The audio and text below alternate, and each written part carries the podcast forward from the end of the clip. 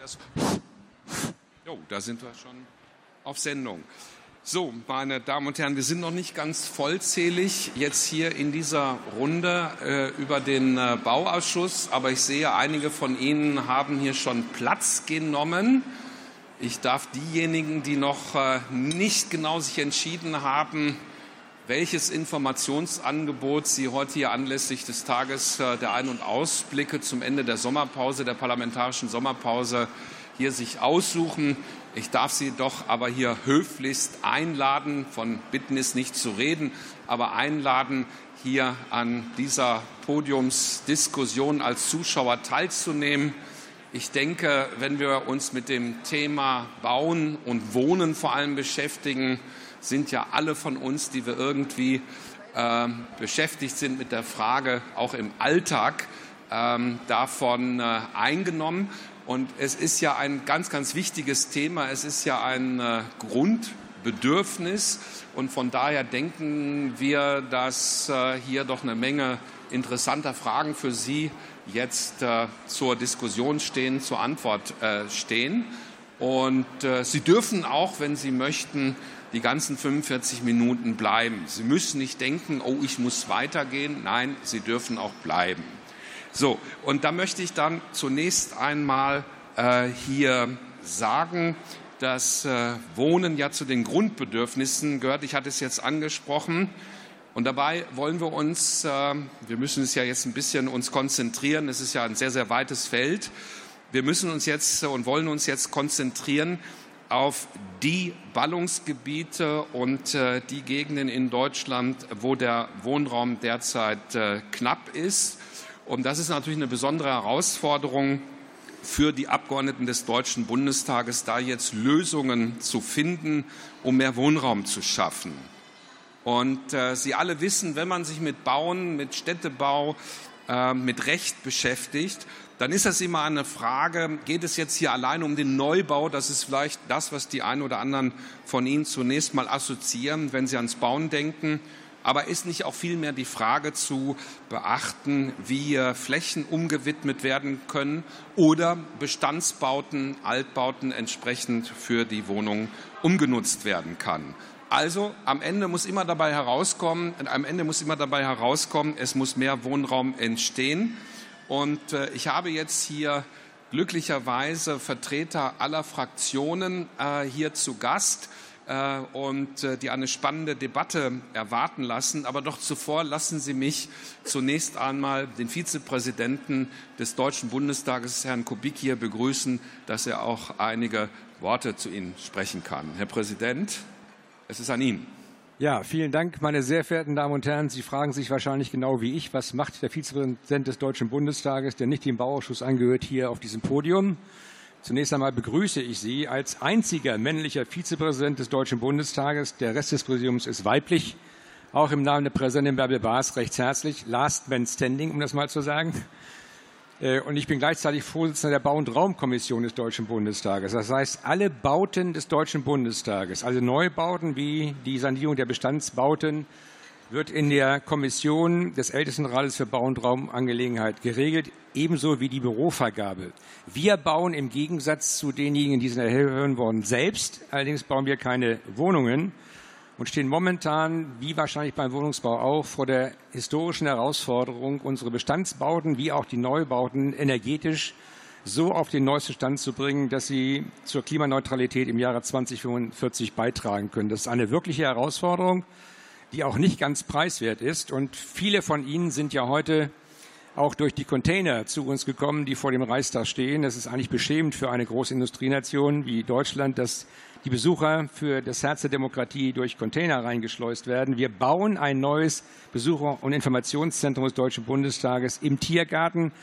Die rechtlichen Voraussetzungen dafür sind mittlerweile geschaffen worden. Wir werden das auch umsetzen, weil ich glaube, der Zugang zu der Herzkammer der Demokratie muss dem Anspruch entsprechen, den wir an uns selbst haben, nämlich Spiegelbild und Ausweis einer guten parlamentarischen Demokratie zu sein. Ich bin sicher, ich kenne die Kolleginnen und Kollegen alle, es wird eine herausfordernde Debatte werden gleich bleiben Sie wirklich hier. Das wird sehr spannend werden. Und ich wünsche Ihnen auch für die Zeit nachher nochmal weiterhin viel Spaß am heutigen Tage. Und äh, ich finde es schön, dass Sie hier sind. Also, Herr Wagner, es geht los.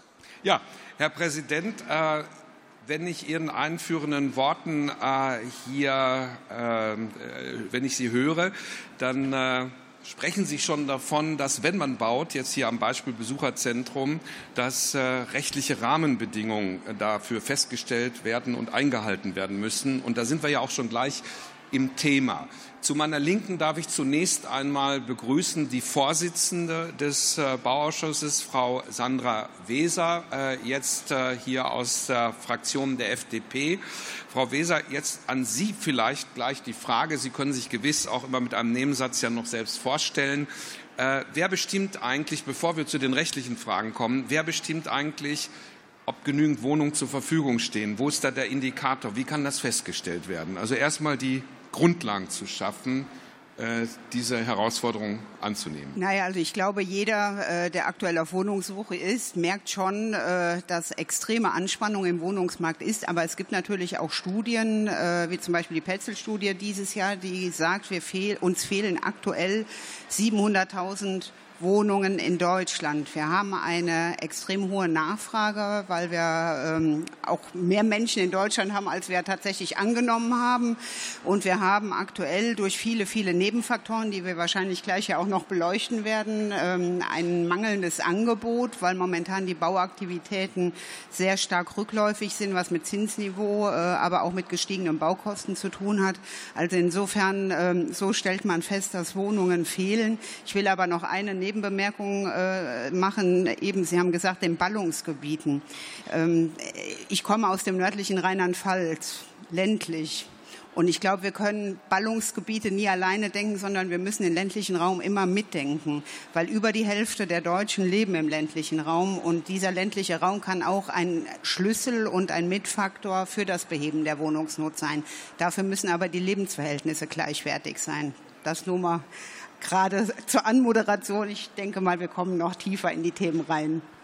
Ja, äh, Frau Vorsitzende, aber das ist ja durchaus das ist ja durchaus schon mal ein ganz wichtigen Aspekt, äh, den Sie da äh, beleuchten, dass es äh, nie um äh, einen Teilbereich geht, sondern tatsächlich, äh, dass der Bundestag ja die Aufgaben hat, eben die Interessen aller zu vertreten, unabhängig, ob das jetzt eine Millionenstadt ist äh, wie Berlin oder eben den rheinland-pfälzischen Raum, den Sie jetzt beschreiben.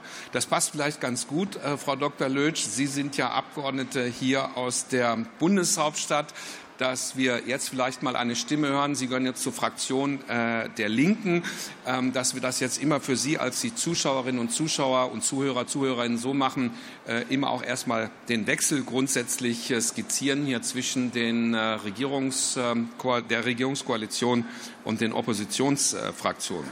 Frau Dr. Lötsch, äh, wie stehen Sie dazu, äh, zur Grundlage? Wohnraum zur Verfügung stehen, feststellen, erstmal die Fakten schaffen. Ja, na klar. Also ich bin der Auffassung und meine Fraktion, dass Wohnen ein Menschenrecht ist und dass es nicht den ähm, Prinzipien des Marktes unterworfen sein darf. Und wir haben ja gesehen, in den vergangenen Jahrzehnten durch Privatisierung sind ja Wohnungen immer teurer geworden. Ich bin 1993, als es in Berlin nicht kompliziert war, eine Wohnung zu finden, äh, in eine Genossenschaftswohnung gezogen. Ich hätte wahrscheinlich jedes andere Angebot auch genommen. Und heute kann ich nur froh und dankbar sein, äh, wenn ich auf meine Lebensumstände und auch die, auf die Mieten schaue, dass ich in einer Genossenschaftswohnung wohne. Also ich glaube, wir müssen äh, dafür sorgen als Politik, dass es sehr viel öffentlich verantwortete Wohnungen gibt. Dazu ist natürlich das Genossenschaftliche der eine Aspekt. Und wir müssen dafür sorgen, und äh, dann kann, können die Menschen auch vernünftig wohnen, dass die Mieten auch bezahlbar sind. 58 Prozent äh, der Menschen in unserem Land wohnen zur Miete, natürlich gerade in den Städten besonders viele. Und hier muss man Voraussetzungen schaffen. Es wird ja immer wieder über die Miethöhe diskutiert, Mietendeckel, Mietenstopp, ähnliches. Das halte ich für sehr, sehr wichtig. Und man kann das alles nur gewährleisten, wenn man auch die Rahmenbedingungen schafft und vor allen Dingen, wenn man dafür sorgt, dass die Bodenpreise nicht weiter explodieren. Das heißt, es darf nicht weiter Bauland privatisiert werden, sondern muss in öffentlicher Hand bleiben. Und das ist mir ein großes Anliegen. Aber ich gehe doch noch mal weiter als äh Nächster Gesprächspartner, Herr Dr. Lutschak, Sie sitzen jetzt hier, Sie sind jetzt Vertreter der Unionsfraktion. Jetzt sind ja schon zwei Dinge, die wir differenzieren müssen. Erstens mal zwischen ländlichen Gebieten und Ballungsgebieten. Und Frau Dr. Lötsch ergänzt jetzt äh, zwischen Selbstnutzung, also Eigentum und Miete. Das sind ja schon zwei ganz grundverschiedene Dinge.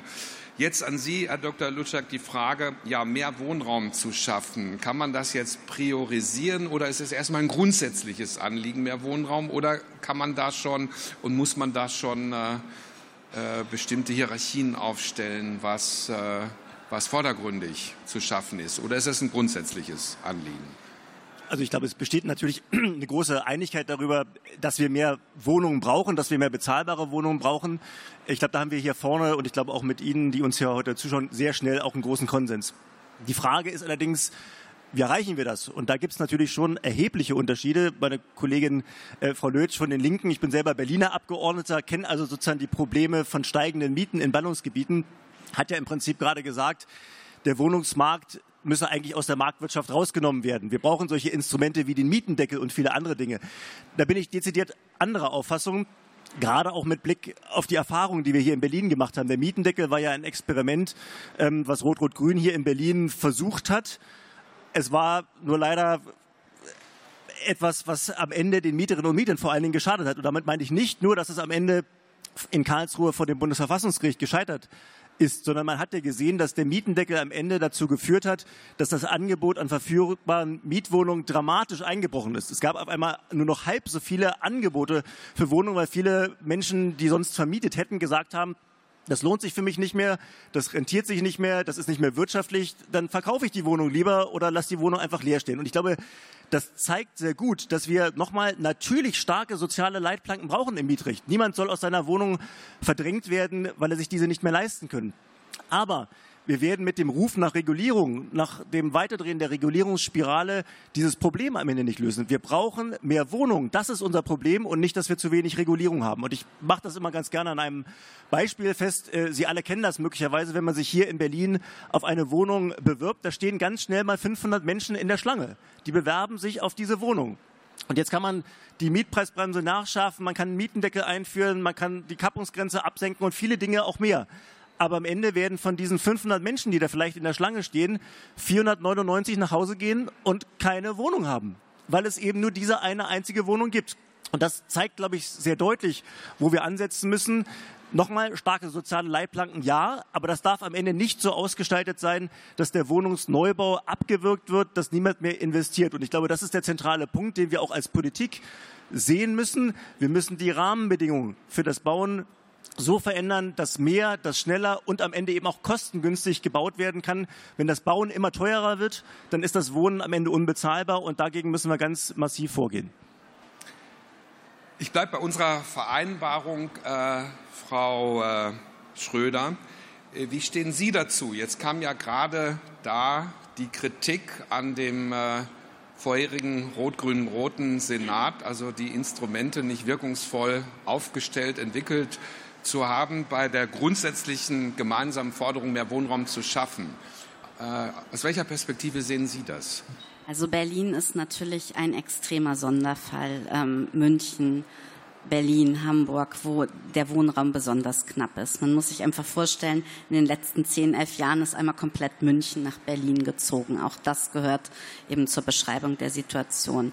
Es war aber auch klar bei dem Gerichtsurteil, dass wir als Gesetzgeber, nämlich als Bundesgesetzgeber und nicht als Landesgesetzgeber tätig werden können. Und ich halte es für sehr notwendig, dass wir eben Mietpreissteigerungen viel stärker regulieren, als es aktuell der Fall ist.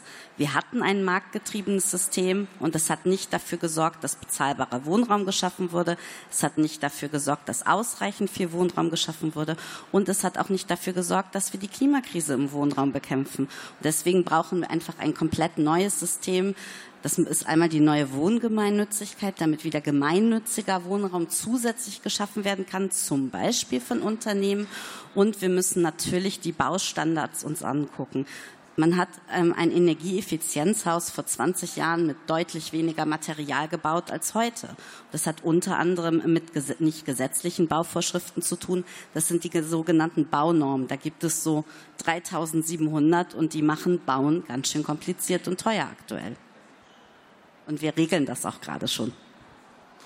Äh, dann äh, an Sie, Herr Bernhard, jetzt als Vertreter der AfD äh, die Frage. Also ich höre jetzt schon hier heraus, dass eine Deregulierung, eine rechtliche Vereinfachung eine Lösung äh, sein könnte.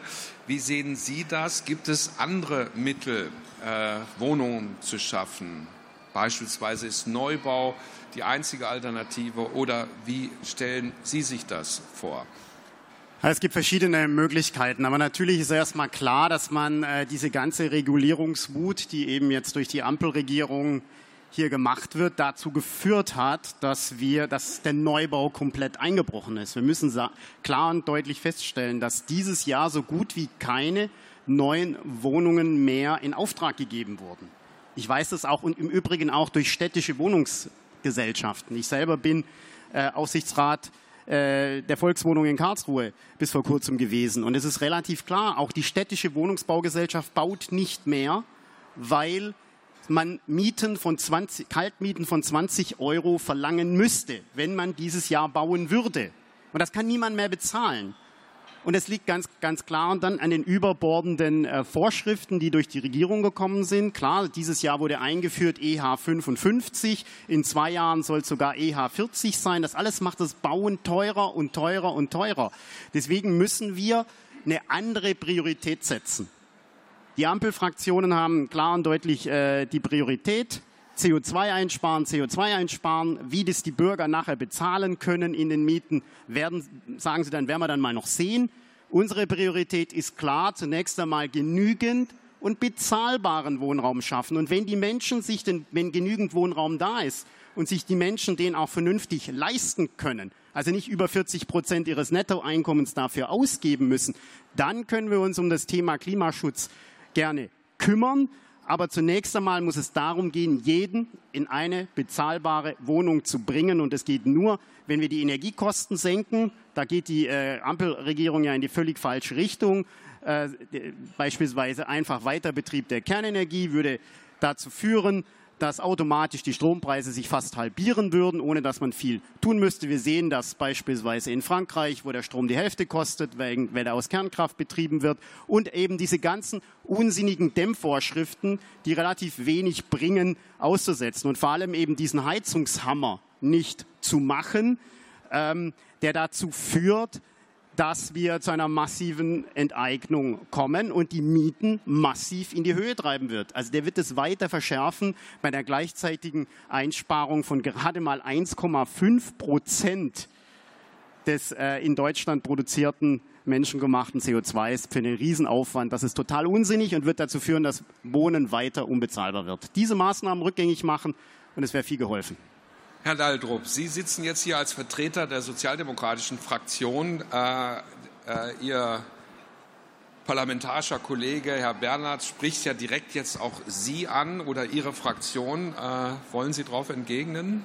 Ja, will ich gerne tun. Meine Damen und Herren, Sie haben ein bisschen Anspruch auf Unterschiedlichkeit und deswegen will ich nachtragen, was Herr Bernhard ansonsten in jeder Sitzung, in jeder Plenarsitzung und in jeder Ausschusssitzung sagt, nämlich, dass der eigentliche Ursprung der der, der Wohnungsknappheit die, Flucht, die Fluchtbewegung ist. Das ist eigentlich sein Credo und das ist unseres nicht.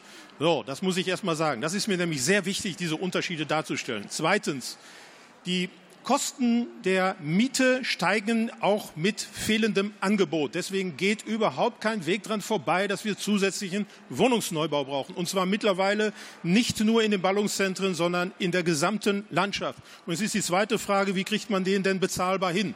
Und deswegen hat die Ampelkoalition so viel an, Sozial, an Mittel für den sozialen Wohnungsbau zur Verfügung gestellt, wie noch nie eine Regierung in einer Legislaturperiode zuvor.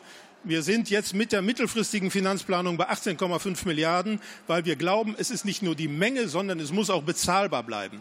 Dazu gehört auch das Genossenschaftswesen, was eben angesprochen worden ist. Eine sehr vernünftige Geschichte, die wir zusätzlich brauchen und unterschiedliche andere Maßnahmen, wie man, und das ist die zweite Seite der Medaille, wie man das in Deutschland eigentlich nicht so schlechte Mietrecht noch ein Stück weit verbessern kann. Denn es geht aus dem, es läuft aus dem Ruder, wenn man das sagen darf. Ähm, und ähm, äh, deswegen sind wir auch der Auffassung, dass man tatsächlich auch im Mietrecht zusätzliche Schutzmaßnahmen für die Bezahlbarkeit des Wohnraums schaffen muss. Denn derjenige, der jetzt in Berlin oder in einer anderen Großstadt eine Wohnung hat, dem hilft wenig die Perspektive, dass das irgendwann mal besser wird. Aber der Wohnungsmarkt, das will ich an dieser Stelle sagen, ist ein großer Tanker und man wird eingeholt von Fehlern und falschen Prognosen der Vergangenheit. Ich kann mich gut daran erinnern, dass es hieß, in Deutschland, wir werden weniger älter bunter. Nein, das sind wir überhaupt nicht. Wir sind eine ganze Menge mehr geworden und darauf muss man auch im Wohnungsbereich eine Antwort finden. Übrigens auch durchaus mit Eigentumsförderungsmaßnahmen. Das ist der Punkt. Aber wir haben eine Situation, wo wir im letzten Jahr eine Baupreisentwicklung hatten von einem äh, Zuwachs von 47 Prozent. Das können Sie allein durch staatliche Förderung nicht aufholen. Wir haben eine Zinshöhe, die ist nicht so problematisch, aber die Geschwindigkeit, mit der die Zinsen gestiegen sind im letzten Jahr, ist sozusagen ohne Vergleich. Hatten wir noch nie in dieser Weise. Und deswegen sind die Belastungen sowohl für Mieterinnen und Mieter als auch für diejenigen, die bauen wollen, sehr, sehr groß. Und da versuchen wir in sehr unterschiedlichen Bereichen, und dazu gehört der soziale Wohnungsbau, dazu gehört auch die Vorstellung, dass man wieder zur zum gemeinnützigen Wohnungsbau kommt, also zu der Frage, dass man gewissermaßen auf Dauer einen bezahlbaren Mietenmarkt behält und nicht irgendwann in Situationen ihn wieder verschleudert. Das ist auch in Berlin passiert. Das ist eigentlich eine langfristig angelegte, gerechte und bezahlbare Wohnungs- und Baupolitik. Und daran halten wir fest. Ja, Herr Daldrup, Sie haben ja jetzt ein Kernpunkt, der, glaube ich, auch vielen unserer Zuhörerinnen und Zuhörern bekannt ist, ein Kernpunkt jetzt schon angesprochen, die steigende Zinsentwicklung. Ähm, jetzt könnten wir natürlich auch noch äh, vom Fachkräftemangel reden. Das muss ja auch finanziert werden. Das schlägt sich ja ähm, dann auch in den Baupreisen nieder.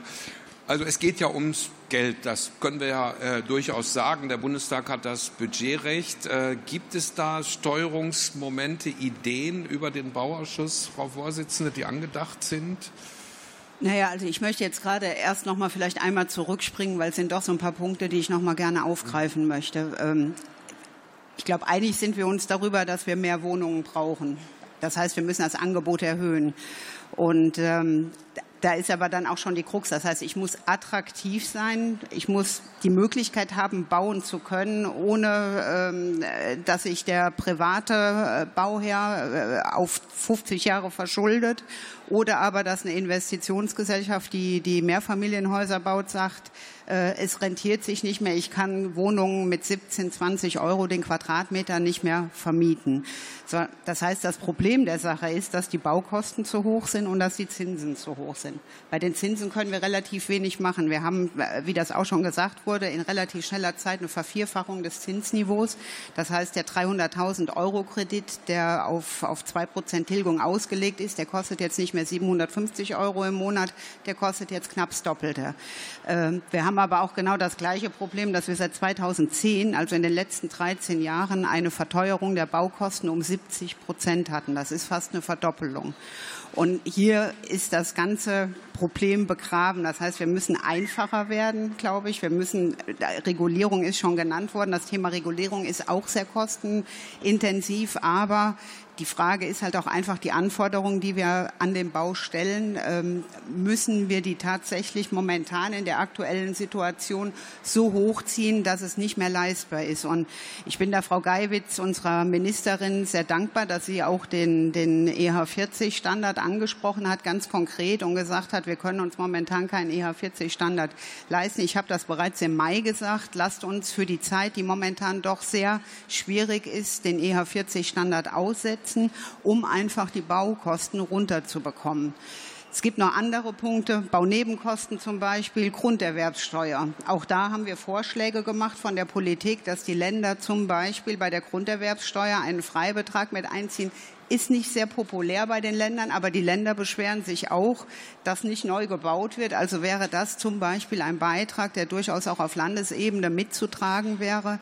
Genauso aber, und jetzt kommen wir zu Ihrer Frage, ist natürlich auch die Möglichkeit, dass man Kredite mit Eigenkapitalcharakter vergibt. Das hat die KfW äh, schon gemacht. Ich meine, da muss man mal drüber sprechen, ob solche Sachen möglich sind. Dadurch habe ich diese 20, 30 Prozent, die ich heute bei einer Finanzierung für ein Haus oder oder eine, äh, mehr, also ein Mehrfamilienhaus auch mitbringen muss, hätte ich die Möglichkeit, diesen Eigenkapitalteil zu unterlegen.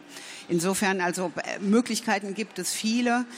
Ich habe so ein bisschen meine Zweifel, dass eine Genossenschaft, die generell gut ist, auch Gemeinnützigkeit hat alles seine Berechtigung. Es wird uns aber nicht in der Menge helfen. Wir werden nicht 80 Prozent des Baumarktes über Genossenschaften oder ähm, äh, Gemeinnützigkeit bringen, weil am Ende des Tages auch diese Unternehmen ihre Kosten decken müssen. Und da sind wir bei der Ausgangssituation, dass die Baukosten aktuell einfach zu hoch sind. Das heißt, wir müssen an das Hauptproblem ran, Baukosten runter. Äh, ja, Frau Dr. Lötsch, dann äh, an Sie äh, die Frage, ja, äh, Zinspolitik ist eine ökonomische Restriktion, freier äh, Markt. Das ist ja in der Tat auch mit parlamentarischen äh, Mitteln nicht so ohne weiteres einzufangen. Das ist, glaube ich, auch allen klar. Aber dann fällt mir an, ähm, bezahlbarer Wohnraum Standards absenken, ohne dass es jetzt äh, menschenunwürdig oder instabil ist. Hätte das vielleicht so die gute alte Platte, ich meine, das hat es ja in der deutschen Baugeschichte gegeben, also auf, eine, auf einen solchen Weg zu gehen, also Standards zu minimalisieren, generalisieren, um so vielleicht dem Wohnungs... Also gute alte Platte Hört sich ja so ein bisschen ironisch an, aber nee, ich sag mal, ja, äh, nur der Klarstellung halber. Äh, die, der Plattenbau oder auch Großsiedlung genannt ist ja auch eine sehr ökologische Bauweise. Es wird also nicht so viel Raum vernutzt, es ist sehr energiesparend. Äh, in meinem Wahlkreis gibt es ein, so ein Doppelhochhaus, 21, 23 Geschosse, das ist das größte Niedrigenergiehaus Europas. Dort sind die Leute froh, dass ihre Nebenkosten gesunken sind im Unterschied zu allen anderen. Und äh, ich finde, finde, was wir uns natürlich auch fragen müssen, wie gehen wir erstmal mit vorhandenem Wohnraum, aber auch mit vorhandenen Gebäuden um? Wir als Linke sagen, wir brauchen ein Recht auf Wohnungstausch. Es gibt ja so im Lebenslauf verschiedene Phasen. Wenn man jetzt die Familienphase hinter sich hat, die Kinder sind aus dem Haus, der Mann ist tot, dann äh, stellt sich ja die Frage, ja, Sie müssen, Sie, von der Statistik her sterben die Männer eher als die Frauen. Es gibt natürlich immer unterschiedliche Beispiele, aber ich wünsche Ihnen beiden noch eine lange gemeinsame Zeit. So, äh, aber wenn man dann äh, eine Wohnung äh, sucht, eine kleinere Wohnung zum Beispiel, dann ist die Miete häufig höher als die Wohnung, als die der alten Wohnung. Darum sagen wir, man müsste eine Möglichkeit rechtlich absichern, dass man zu dem alten Mietvertrag zum Beispiel in die kleinere Wohnung ziehen kann. Wohnungswechsel kostet natürlich auch andere Dinge, also anderes Geld äh, zusätzlich ist ja auch klar. Aber wenn diese Möglichkeit schon nicht genutzt wird, dann wird auch viel Wohnraum, den es gibt, auch ähm, nicht so genutzt, wie er genutzt werden könnte. Das andere ist, wir haben ja viele Gebäude, die entweder leer stehen oder ich sage mal fehlgenutzt werden. Gerade in den äh, Ballungszentren, auch hier in Berlin, ist ja die Frage, was wird mit diesen ganzen vielen Einkaufszentren, die ja in den 90er Jahren wie die Pilze aus dem Boden schossen. Und äh, etliche sind mit der Situation konfrontiert, dass die Hälfte der, Gebäu der Räumlichkeiten dort leer steht. Also auch diese Fragen sollte man ansprechen. Kann man Gebäude umnutzen? Und auch das ist ja eine Frage der Ökologie. Wenn man ständig abreißt und neu baut, dann hat man eine viel höhere Belastung, auch eine viel größere Verschwendung von äh, Rohstoffen. So. Und jetzt zu der Frage, ja, Standards absenken. Ich glaube, die meisten Standards kennt von uns niemand auswendig.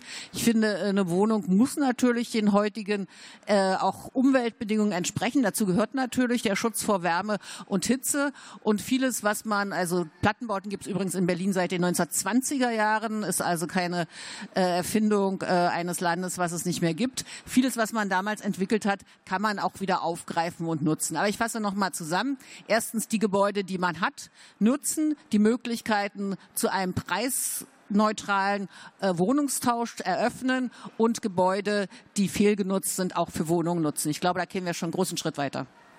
Darf ich mal einen kleinen Hinweis geben?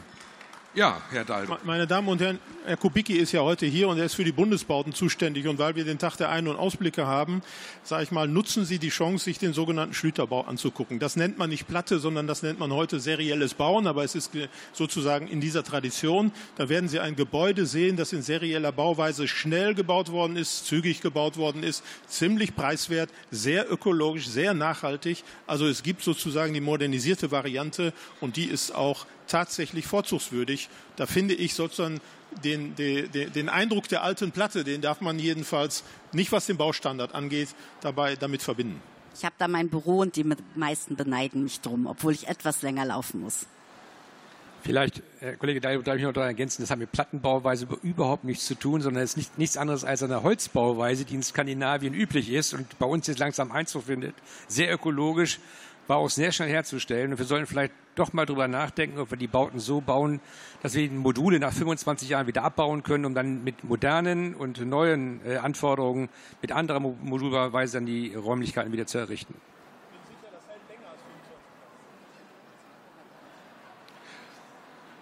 Ja, vielleicht äh, gehen wir da äh, noch mal rein. Wir hatten ja äh, überlegt, es gibt ja jetzt verschiedene Anforderungsprofile, Mietwohnung, Eigenheim, Förderung. Frau Vorsitzende, Sie hatten ja auch schon davon gesprochen, wie äh, Fördertöpfe geschaffen werden, wie Förderung möglich ist.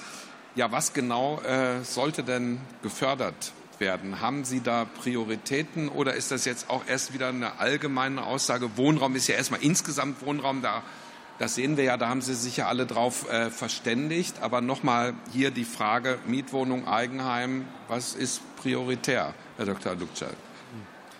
Also ich würde keine Priorität aufmachen. Natürlich wohnen die allermeisten Menschen, das gilt insbesondere für eine Stadt wie Berlin, die wohnen zur Miete und deswegen müssen wir natürlich auch Mehrfamilienhäuser ähm, äh, haben, bauen, wo wir preisgünstige, bezahlbare Mieten am Ende haben. Aber ich will an der Stelle schon nochmal einen Punkt machen. Ich finde auch gerade die Eigentumsförderung, das ist etwas ganz Zentrales. Ich meine, vier von fünf Menschen in Deutschland sagen, Sie wollen am liebsten in den eigenen vier Wänden wohnen. Am liebsten im kleinen Häuschen, irgendwie im Grünen.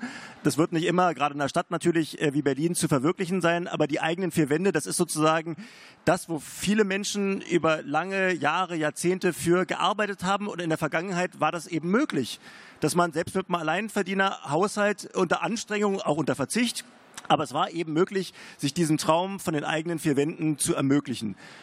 Heute geht das nicht mehr.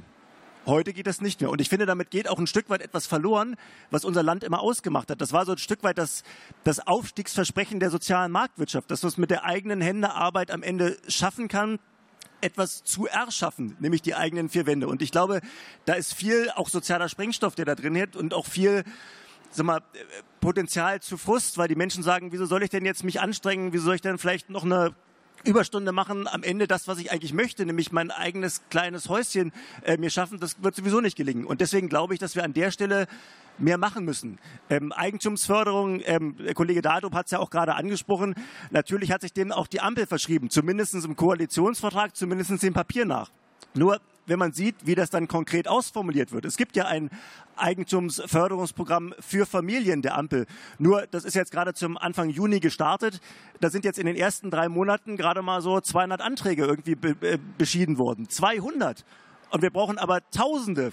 Und das ist auch das Ziel, was wir haben. Wir wollen Familien in die eigenen vier Wände bringen um ihnen ihren Lebenstraum zu verwirklichen. Aber, und das sage ich auch ganz eindrücklich, all die Menschen, die dann in den eigenen vier Wänden wohnen, die machen natürlich am Ende auch eine Mietwohnung frei. Das heißt, auch die Mieterinnen und Mieter profitieren natürlich am Ende davon, wenn man Eigentum bildet. Und deswegen glaube ich, müssen wir an der Stelle, das ist jedenfalls immer eine Priorität, die wir als CDU-CSU-Fraktion haben, wir müssen mehr Menschen diesen Traum von den eigenen vier Wänden ermöglichen. Das hat was auch mit, nochmal mit dem Aufstiegsversprechen der sozialen Marktwirtschaft zu tun. Und das muss am Ende eben nicht nur geträumt werden von den eigenen vier Wänden, sondern es muss eben auch verwirklicht werden. Und deswegen glaube ich, ist es gut, wenn wir dort mehr Mittel zur Verfügung stellen und das mehr Menschen am Ende ermöglichen, in ihrem kleinen Häuschen leben zu können. Ja, nach dem äh, Proporz, Herr Bernhard, wie sehen Sie das als AfD-Vertreter? Ja, es ist, muss beides gefördert werden, natürlich. Eigentum und Mietwohnungen, völlig klar. Wir haben ein absolutes Defizit und es sind leider Gottes eben nicht nur die 700.000, die fehlen der Zahl nach. Aber wenn wir nach der Bezahlbarkeit fragen, dann sagt ja das Hans-Böckler-Institut gar klar, seit Jahren fehlen zwei Millionen bezahlbare Wohnungen. Und wir haben natürlich schon in Deutschland, äh, wir sind ja quasi das Schlusslicht weltweit. Es gibt ein Land, das ist noch hinter uns. Schlusslicht, was die Wohneigentumsquote anbelangt, gerade mal 45 Prozent in Deutschland. Der Schnitt in der EU sind 70. In Frankreich sind es 75, in Italien sind es 85 und so weiter.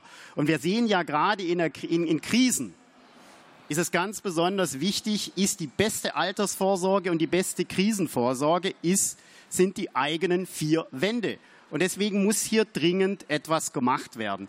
Und wenn man sich eine Studie der Deutschen Bundesbank anschaut, dann werden da zwei Hauptgründe genannt warum in Deutschland die Wohneigentumsquote so niedrig ist. Zum einen, weil die Grunderwerbsteuer ungewöhnlich hoch ist in Deutschland. Und das ist das Riesenproblem. Und deswegen fordern wir auch, dass die Grunderwerbsteuer flächendeckend in Deutschland wieder auf 3,5 Prozent zurückgeführt werden und nicht eben 6,5 Prozent hier zum Beispiel wie in Berlin betragen. Das würde schon viele tausend Euro bei der Finanzierung machen. Und das, der zweite Grund ist, dass Immobiliendarlehen nicht von der Steuer abgesetzt werden können, wie es in vielen anderen Ländern der Fall ist. Wenn man zumindest teilweise die vier oder viereinhalb Prozent Zinsen, die man jetzt bezahlen muss, für den Erwerb der eigenen vier Wände von der Steuer absetzen könnte, dann äh, würden sich viele Menschen die Möglichkeit haben, auch heute noch Wohneigentum zu erwerben. Im Übrigen, äh, der dritte Punkt, den wir fordern, ist natürlich, dass die ersten eigenen vier Wände komplett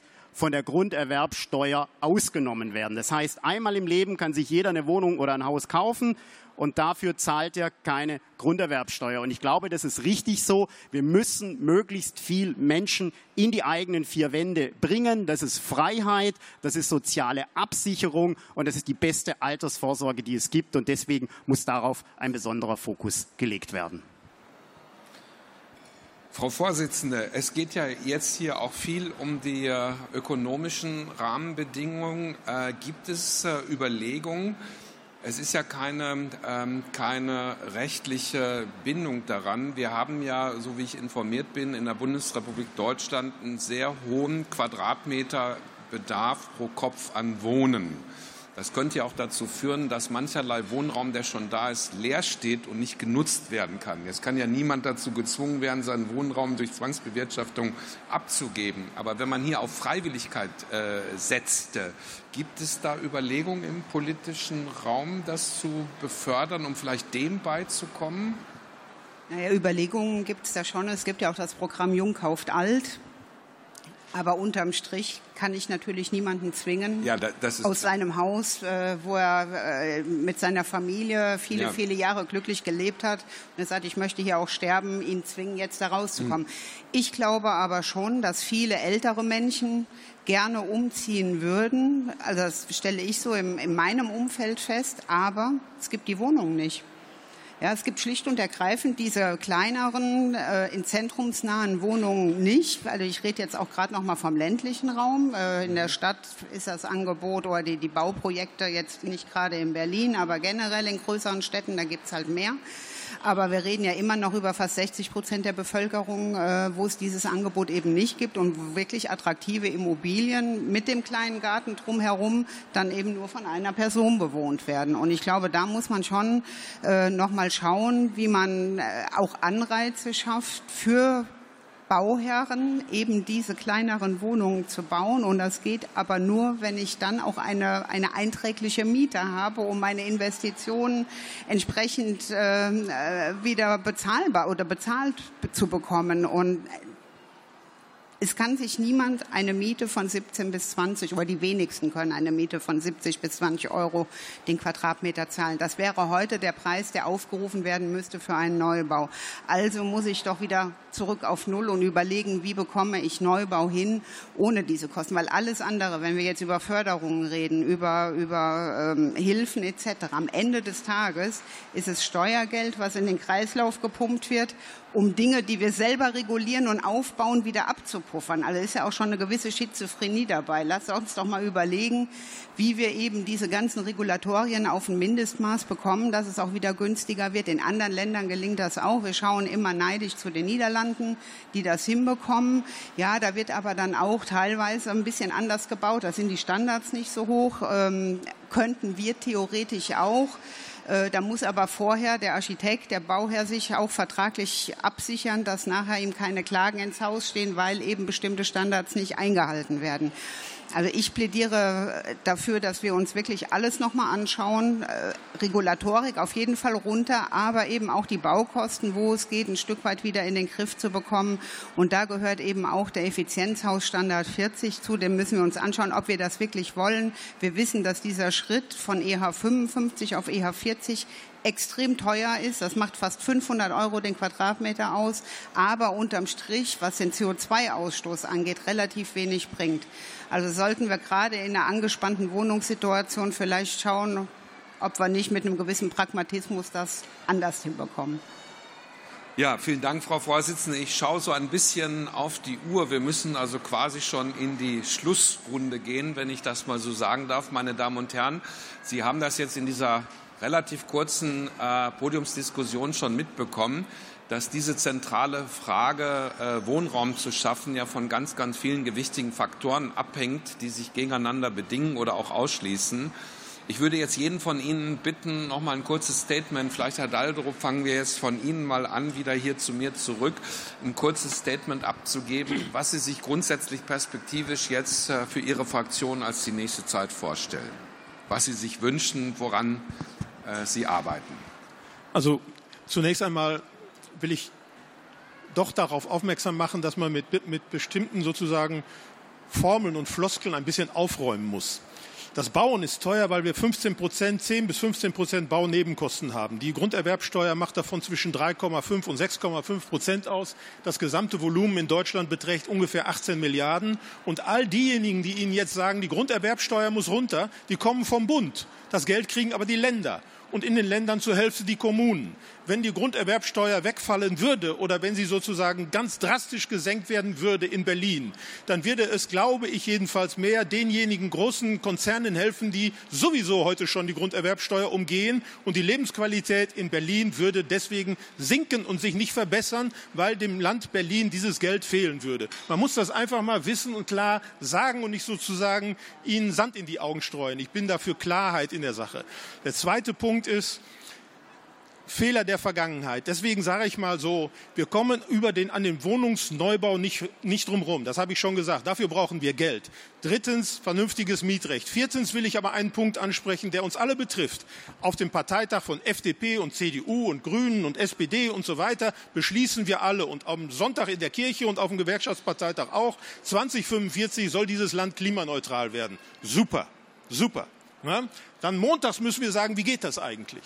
Und dann kommen wir aufs Gebäude und stellen plötzlich fest, das ist ein schlafender Riese.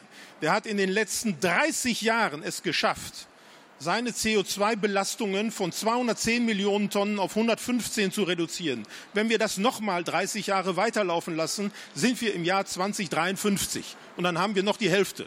So kann das also nicht gehen. Also brauchen wir eine Antwort. Und wir geben Antworten darauf, dass wir etwas machen, ähm, am Gebäude, Dämmung und so weiter. Viele Jahre haben wir das gemacht. Jetzt machen wir etwas im Gebäude und gucken, wie ist das eigentlich mit den Heizungen und so weiter. Und dann gucken wir jetzt als nächsten Schritt, wie ist das eigentlich mit dem Gebäude im Quartier und machen kommunale Wärmeplanungen, weil das wird nicht anders funktionieren. Das wird auch mit Zumutungen verbunden sein. Wenn Heizungen vorzeitig erneuert werden, ist das auch eine Vernichtung von Vermögen, das ist gar keine Frage. Aber wenn wir diese Themen CO2-Reduzierung ernst nehmen, dann muss das gekoppelt werden, diese ökologische Herausforderung mit einer ökonomischen Unterstützung, also mit Geld und Förderung und das in sozialer Verantwortung, also mit viel Geld für diejenigen, die sich das sonst nicht leisten können. Und es darf nicht zulasten der Mieterinnen und Mieter rauslaufen. Und das sind unsere Zukunftsaufgaben, ehrlich gesagt. Und nicht das Klein-Klein, was ich mir auch wünsche, Frage von, von, von, von Normung und ähnliche Dinge mehr. Wir haben eine Kommission, Baunebenkostensenkungskommission eingesetzt, Bündnis für bezahlbares Wohnen eingesetzt. Die machen zum gegenwärtigen Zeitpunkt 187 Vorschläge, was man man alles tun könnte. Wir werden im September mit dem Bundeskanzler das alles öffentlich präsentieren und dann müssen Sie alle Akteure hinterher mal befragen, die Wohnungswirtschaft, all die Architekten und Ingenieure, die das heute alle so wissen, wie man das früher hätte machen sollen und so weiter und so fort, wie diese Zukunft des Wohnens aussieht. Die wichtig, das Wichtige für uns Wichtige ist, dass wir diese gesellschaftliche Debatte aufrechterhalten. Jetzt höre ich auf. Ich genau. Herr Daldrup, Herr Präsident sitzt neben mir, er gibt mir schon Zeichen. Denken Sie an Ihre Redezeit. Ich kriege sonst immer von ihm das Zeichen. Deswegen Subjekt, Subjekt, Prädikat, Objekt. Ja, das Mikro aus, das kann ich von hier aus nicht machen. Frau Schröder. Nein, man muss Herr Dahldrup ja ein bisschen in Schutz nehmen. Wir hatten ja auch einen Redebeitrag weniger als alle anderen. So. Also, äh, aber sehr gut. Herr Dahldrup hat, glaube ich, schon mal relativ gut zusammengefasst, was wir als Ampel vorhaben. Was eben ganz wichtig für uns als Fraktion ist es einmal den Schutz von Mieterinnen und Mietern. Da haben wir klare Vereinbarungen zu und das muss eben der nächste Schritt sein. Was eben auch ganz, ganz wichtig ist, ist eben die vorhandenen Wohnraumpotenziale nutzen. Wir haben alle gehört, Wohnraum ist gerade sehr teuer zu bauen und das hat auch mit den Zinsen zu tun. 100.000 Euro über 30 äh, Jahre zu leihen kostet im Moment 60.000 Euro, 70.000 Euro. Das ist ziemlich viel Geld und das ist eben ein Riesenfaktor. Und das ist übrigens so, das sagen die Kollegen der AfD immer nicht so gerne, weil Putin die Ukraine überfallen hat. Deswegen haben wir diese massiven Steigerungen und deswegen haben wir massive Steigerungen bei Baupreisen. So was können wir tun? Wir können die vorhandenen Potenziale nutzen. Wir haben zum Beispiel durch Homeoffice ungefähr 10 bis 15 Prozent der Büroflächen leer stehen. Die sind aber relativ kompliziert im Moment baurechtlich umzubauen. Da sitzen wir dran. Wir können aufstocken mit Holzbau, auch da und Modulbauweise. Auch da sitzen wir dran, das zu erleichtern und in allen Ländern gemeinsam mit den Ländern gleich zu machen. Damit schaffen wir ungefähr mit diesem Nachverdichten, Aufstocken, Umnutzen oder auch äh, Wohnungen zu sanieren, die aktuell leer stehen, 2,3 Millionen Wohneinheiten. So, das ist schon mal eine ganze Menge. Und dann nehmen wir Druck aus dem Mietmarkt, dann nehmen wir Druck aus äh, den steigenden Preisen für die, die Eigentum haben wollen. Und so werden wir das auch lösen. Ja, danke, Frau Schröder. Herr Bernhard. Ja, man muss ja erst mal sagen, warum haben wir überhaupt diese hohen Baupreise? Schauen wir doch mal im Rest Europas. Im Rest Europas kostet die Herstellung eines Quadrat, äh, äh muss ich nicht 20 Euro Kaltmiete verlangen, wenn ich heute ein Haus oder eine Wohnung herstelle. Warum ist es denn nur in Deutschland so? Die Weltmarktsituation, die ist in Frankreich, in Spanien, in Italien und so weiter genau die gleiche wie in Deutschland. Nein, es liegt natürlich klar an der Politik der Ampelregierung, die eben durch diesen Dämmwahn durch diese Stand, immer weitere Erhöhung der Standards. Dieses Jahr wurde EH 55 eingeführt. In welchem anderen europäischen Land gilt das sonst noch? Ich weiß keins. In zwei Jahren soll immer noch, auch wenn die Bauministerin jetzt was anderes angekündigt hat, schauen wir mal, ob sie sich durchsetzt, EH 40 kommen. Dann haben wir den Heizungshammer, den haben wir auch nur in Deutschland, der zu einer weiteren Kostenerhöhung führt. Das sind alles Regierungsmaßnahmen. Sonst müsste in ganz Europa 20 Euro Kaltmiete für Neubauten verlangt werden. Aber komischerweise ist es eben nur in Deutschland der Fall. Also hat es was mit der Regierungspolitik zu tun. Und wenn wir nochmal zur Grunderwerbsteuer zurückkommen, Herr Daldrup, wenn ich mir heute ein Haus kaufe, dann muss ich selbst in Baden-Württemberg, wo es bei 5% ist, 25.000 Euro nur an Steuern bezahlen. Was ist doch ein totaler Irrsinn. Und diese Steuer muss zumindest beim Ersterwerb weg, weil das ist nichts als Abzocke der Bürger und, und weiter einkassieren von bereits versteuertem Geld. Das ist ja schon mehrfach versteuert worden, die Menschen. Und natürlich macht es Sinn, wenn der Rest der Welt es eben auch so macht und die Deutsche Bundesbank es sagt, Darlehenszinsen, die sind so hoch im Moment, eben von der Steuer absetzen zu können, damit sich die Menschen eben auch die eigenen vier Wände leisten können. Und ich will noch mal was zur ihrer CO2-Vermeidungsstrategie sagen. Das ist ja auch das Argument beispielsweise für den Heizungshammer. Wie viel CO2 wird denn tatsächlich eingespart? Nach Ihren eigenen Angaben, nach den Regierungsangaben 1,5 Prozent des menschengemachten CO2s von Deutschland. 1,5 Prozent. Alles, was wir die nächsten sechs Jahre einsparen bis 2030, das wird China, das sind 40, 42 Millionen Tonnen durch den Heizungshammer.